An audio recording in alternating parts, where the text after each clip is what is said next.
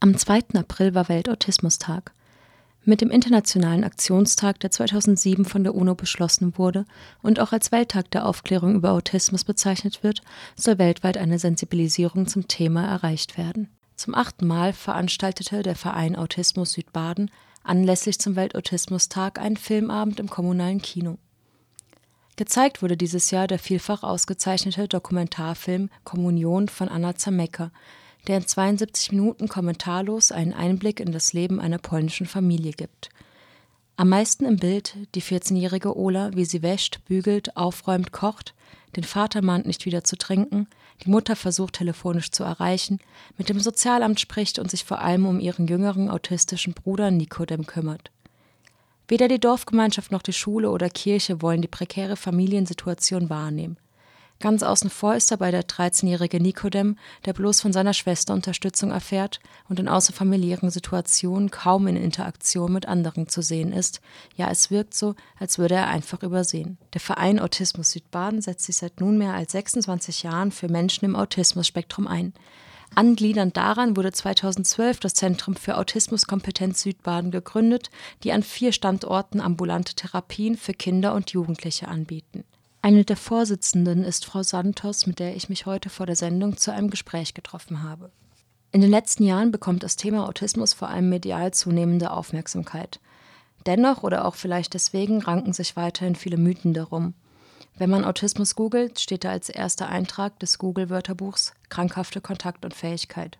Oh, das hören die Autisten gar nicht gern. Also Autismus ist keine Krankheit. Es ist ein Anderssein. Äh, viele beschreiben äh, das, als ob man von Mars käme und äh, wollte hier verstehen, was es alles gibt. Ja, und äh, alles ist ganz fremd. Deswegen ist es sehr wichtig, dass man es nicht betrachtet als krank. Die haben eine andere Art, Sachen zu verstehen. Sie haben eine andere Art zu kommunizieren. Wir kommunizieren 40 Prozent mit Wörtern und 60 Prozent mit Körpersprache. Wobei ein Autist würde eher 80, 90 Prozent mit Wörtern und möglicherweise 10 Prozent mit Körpersprache. Auch die Vorstellung des eigenbrötlerischen Genies ist weit verbreitet. Jedoch machen Autisten mit einer sogenannten Inselbegabung nur einen schwindend geringen Anteil aller Menschen mit Autismus-Spektrum aus. Frau Santos, kann man Autismus definieren? Also es gibt natürlich von der Mediziner eine Definition nach der ICD-10.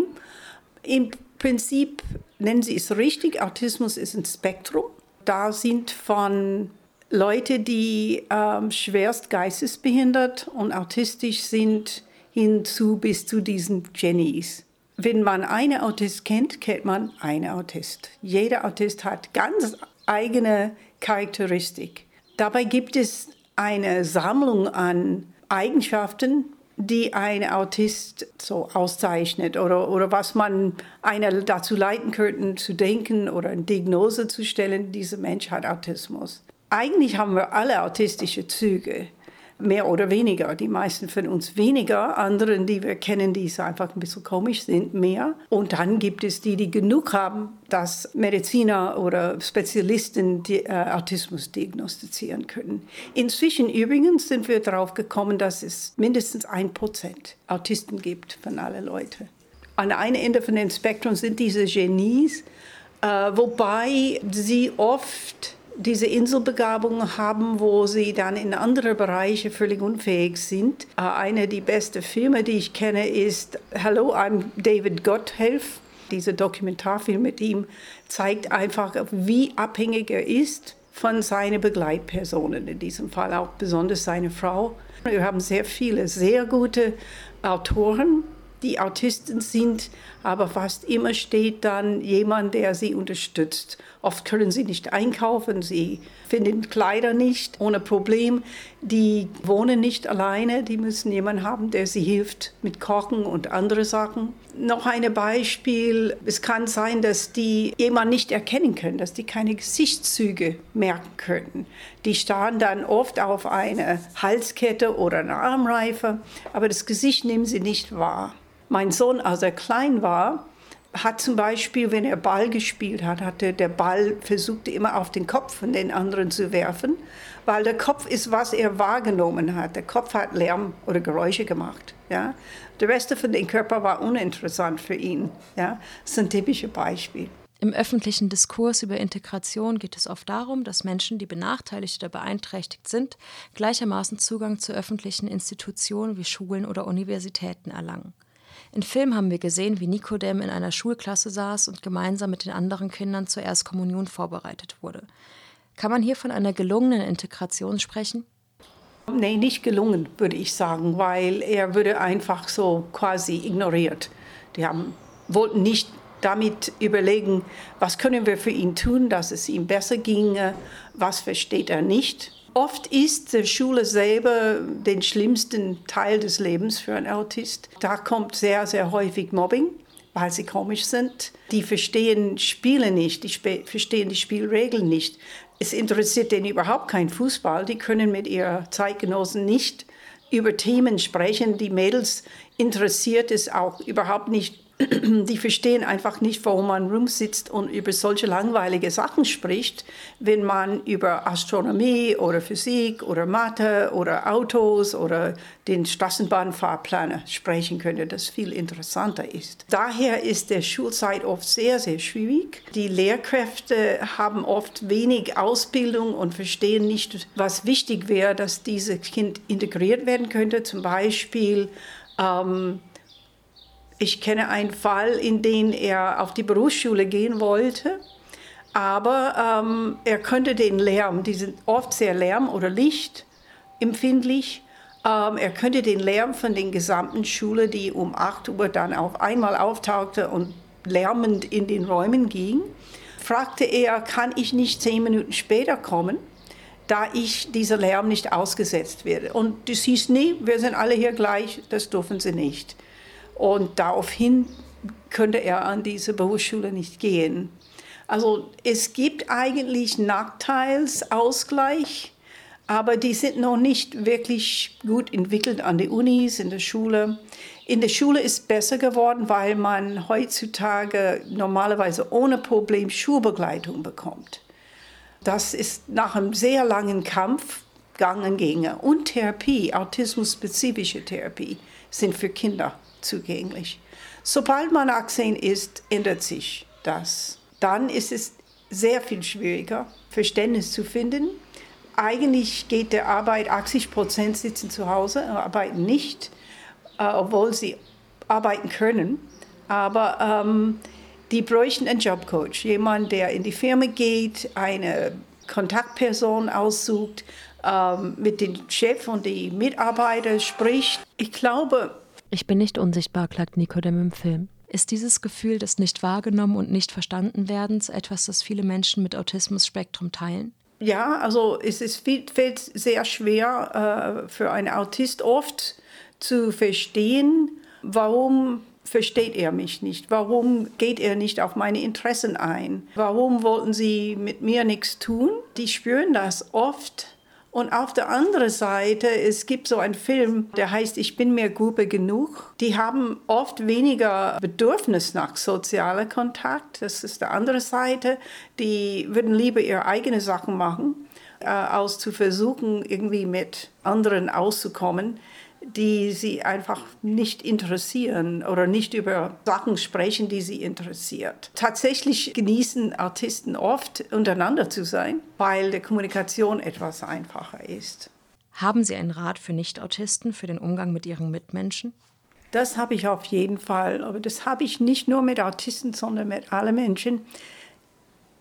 Neugierig sein, fragen, warum ist das für sie interessant? Also einfach nicht, der ist doof, äh, der ist unhöflich, der ist ähm, komisch äh, oder der ist nur ein Messi, sondern zu überlegen, was macht diese Person zu den, den er ist? Warum hat er diese Probleme? Oder warum hat er diese, diese Interessen? Autisten selber sehen das nicht als Probleme, sondern die sehen uns äh, Neurotypischen, wie sie uns nennen, als äh, dass wir Probleme haben, äh, sie zu verstehen oder verstehen zu wollen. Zum Beispiel auch noch interessant ist, äh, was ein Autist wahrnimmt.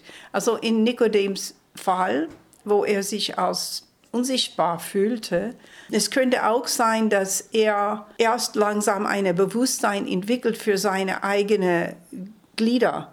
Oft ist es sehr schwierig für einen Autist, das Ich zu finden. Seine Arme und Beine sind für ihn manchmal Fremdkörper. Das könnte sein, dass er da sich entdeckt. Er schien sich sehr wohl in die Familie zu fühlen.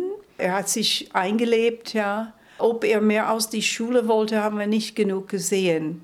Aber ich ähm, denke, das ist sehr, sehr oft der Fall, dass man sich als Autist als völlig Außenseiter und leidete. Und dieses Gefühl des sich nicht spürens, kommt das vielleicht daher, dass Außenreize ungefilterter wahrgenommen werden? Natürlich, äh, die müssen sehr viel einstecken. Ja? Also äh, oft ist äh, Händeschütteln extrem unangenehm. Ähm, oder angefasst zu werden ist extrem unangenehm. Wir kommen auf eine zu, klapsen ihm auf die Schulter und schütteln seine Hand und das ist für ihn einfach ein totaler Überreiz oft. Nicht immer, nicht jeder, aber es gibt welche, wofür das wirklich anstrengend ist. Wie dann versucht man freundlich und höflich zu sein und nicht Hände schütteln zu können. Noch ein großes Problem ist Höflichkeitsfloskeln, die wir alle üben, von Kleinkind an, die sie aber oft nicht können. Und die müssen buchstäblich so eine Liste von Höflichkeitsfloskeln einüben, ja, auswendig lernen. Und dann hoffen sie, dass die die richtige Situation finden, in der sie es einsetzen. Ja, hoffentlich setze ich die richtige Floskel an die richtige Stelle ein, was oft auch nicht klappt. Also das zeigt einfach die extremen Schwierigkeiten und warum von uns aus, was wir tun könnten, am meisten ist einfach Zeit lassen und verstehen zu wollen. Nicht gleich zu beurteilen, Mensch, ist der unhöflich, der hat nicht mal mehr die Hände gegeben. Ja, der hat nicht mal guten Tag gesagt. Guten Tag ist richtig unwichtig für einen Artist oft. Ich sage übrigens immer oft, weil nochmal, wir reden von unserem Spektrum. Jeder ist anders. Es gibt extrem sozialen, also der, der äh, Pianist zum Beispiel, den ich vorher erwähnt habe.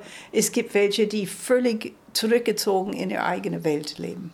Als ich Sie vor zwei Tagen um dieses Gespräch bat, zögerten Sie und meinten, Sie seien, was die Zusammenarbeit mit Medien betrifft, sehr vorsichtig geworden. Mögen Sie mir die Gründe dafür nennen? Ich finde, Autisten erweitern meine Sicht extrem, weil sie so interessante Wege haben, unsere Welt anzuschauen. Da kann man davon lernen, da kann man daran äh, entwickeln. Und ich finde es schade, wenn die Problematik betont wird und nicht die Stärken. Also unsere Autisten haben alle Stärken. Sie können sie oft nur nicht einsetzen, weil wir nicht die Schwächen tolerieren. Und daher oft, wenn Journalisten eine Geschichte erzählen wollten von einem Autist, konzentrieren sie auf den Elend, den Problemen, den Trauma nicht auf, was ganz faszinierend ist an diesem Mensch. Und daher war ich ein bisschen vorsichtig, weil bei der letzten Interview mit einer Journalistin mussten wir die Artikel verbieten, weil es einfach zu negativ war.